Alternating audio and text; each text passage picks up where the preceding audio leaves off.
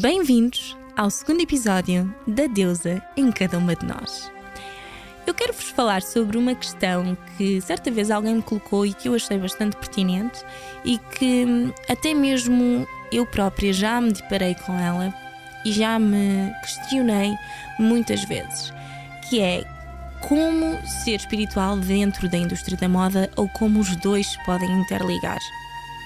Bom, a verdade é que não existe uma fórmula perfeita para a espiritualidade perfeita, até porque ela não o é. Este caminho acaba por ser muito linear. E o despertar de cada pessoa é um processo bastante particular. Portanto, não existe aqui um horário, não existe uma altura certa para que isto aconteça. Existem sim meios de preparação. E a maneira como muitas vezes nós encaramos e estamos dispostos a abrir-nos para este caminho acaba por ser bastante importante desde que haja esse ponto de partida. E então, para mim, acaba por ser uma experiência que me molda de uma forma muito positiva e que traz um impacto igualmente positivo no meu bem-estar. Até mesmo porque as nossas escolhas espirituais sejam elas um pouco mais amplas ou até religiosas, ou até mesmo a nossa filosofia de vida, ou o facto de não se acreditar em nada, de não se ter uma fé, de muitas pessoas acreditarem ou gostarem mais de ir pela veia cientificamente provada e outras uh, irem mais pela veia da sensibilidade, na verdade nada implica naquilo que é o teu ser. Eu acredito que as tuas crenças acabam por ser uma das partes mais importantes da formação da tua personalidade.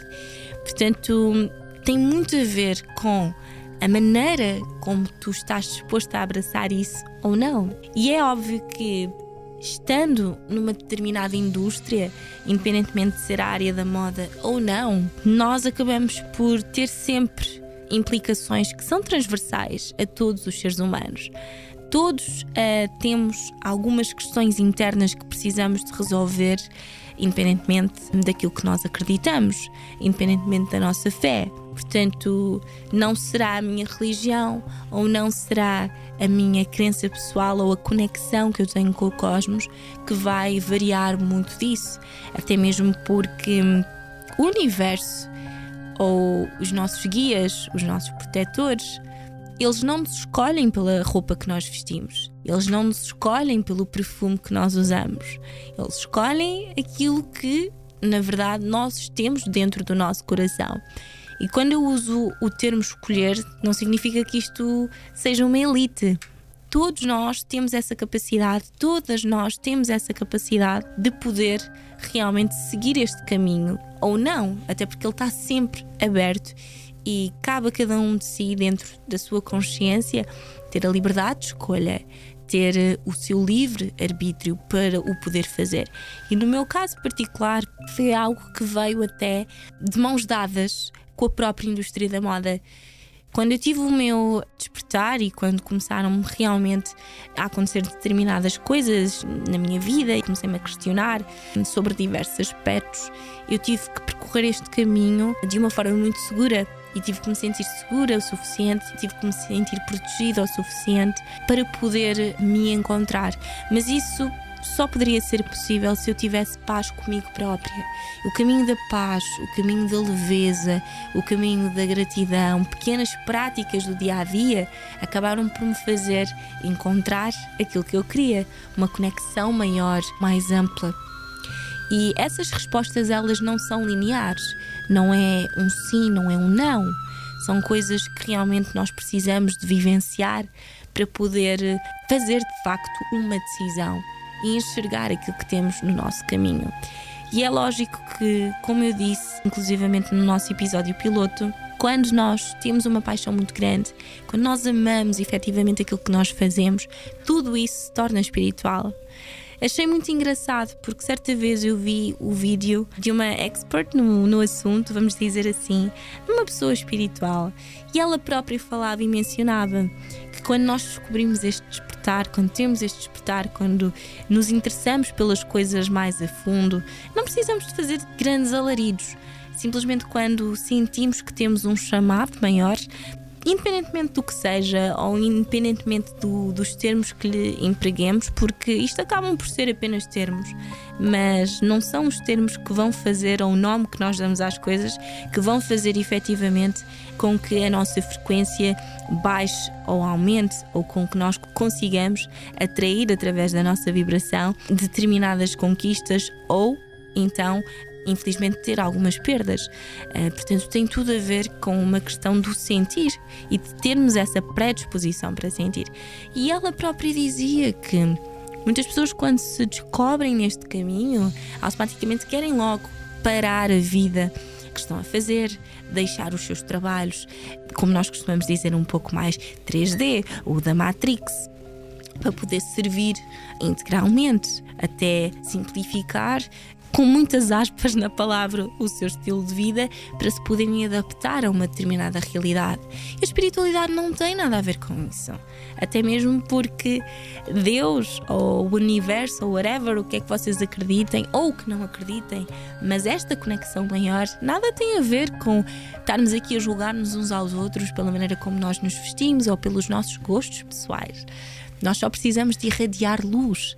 E cada vez que nós irradiamos essa luz, seja numa arte especificamente ou não, nós estamos a cumprir a nossa missão espiritual. E muitas pessoas até nem sabem ou não lhe empregam esse termo de espiritualidade, mas sabem que têm uma missão, sabem que nasceram para cantar, para alegrar a vida de milhões de pessoas ou para representar. E têm o papel da vida deles que é significativo para alguém, ou até mesmo para poder lutar por determinadas causas que, no fundo, acabam por ser verdadeiras e também vão ajudar famílias e vão ajudar pessoas e vão ajudar comunidades. Portanto, tudo isto já é espiritual se nós quisermos chamar, se nós lhe quisermos empregar assim.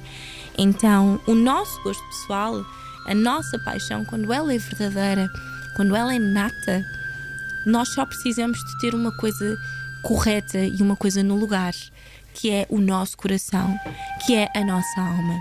Não precisamos de ser gado. Aqui não é Maria vai com as outras. Nós precisamos sim de ser hum, autossuficientes para nos conhecermos, para fazermos essa análise, para mergulharmos dentro de nós mesmos. E neste caso específico, em relação ao nome do nosso podcast, a Deus em cada uma de nós. Encontrar a nossa Deus, encontrar o nosso Deus interior, tem muito mais a ver do que realmente parecer fisicamente uma deusa ou um deus grego. É um mergulhar naquilo que é o mais profundo das nossas emoções. E isso não é fácil. Eu costumo dizer que crescer é a parte mais difícil, porque com o crescer vêm as responsabilidades, com o crescer vêm as dúvidas, vêm as questões, vem a pressão da sociedade. Mas o verdadeiro crescimento ele não é linear, ele não é uma via única.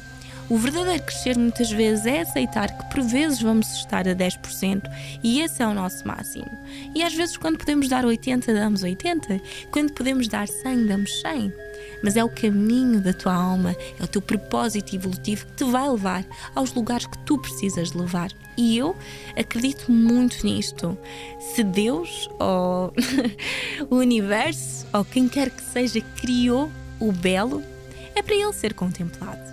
E vocês uh, concordem ou não, de certa forma, quando nós estamos a comunicar, pode não ser apenas por palavras, verbalmente, mas quando comunicamos com a nossa expressão não verbal, muitas das coisas que nós conseguimos perceber é a identidade da pessoa.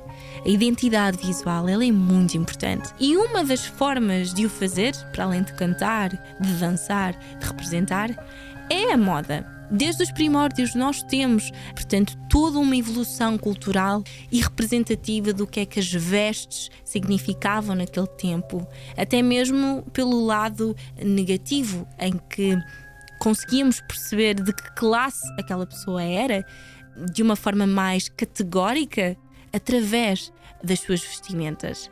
E isso determinava realmente a sua posição, a sua vida, o seu legado a sua tristeza, o seu infortúnio muitas vezes, ou o contrário também. Portanto, tudo isto acompanhou-nos historicamente.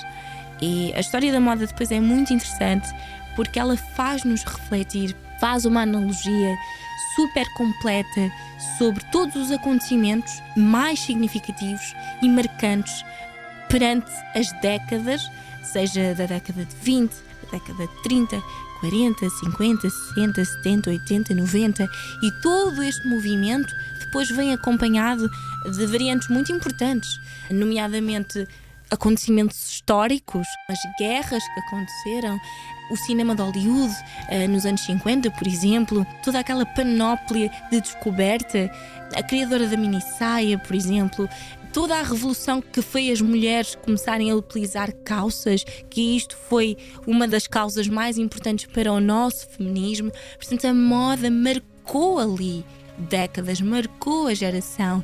Os anos 70, em que tivemos todo aquele movimento hippie associado a questões muito importantes e que ainda hoje falam.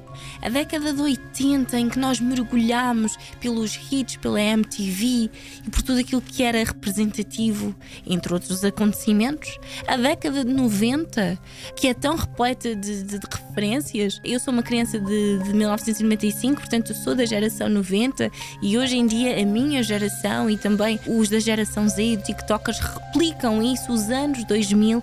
Portanto, todos estes acontecimentos foram marcados pela moda. Ela é importante a nível social, a nível histórico, a nível económico, a nível político até.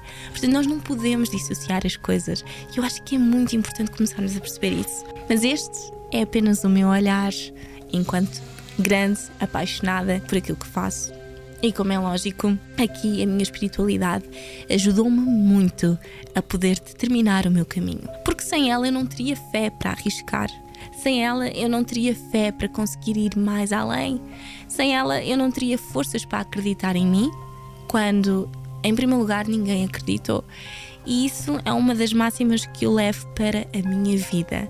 Se eu não fizer por mim, quem fará? Se eu não gostar de mim, quem gostará?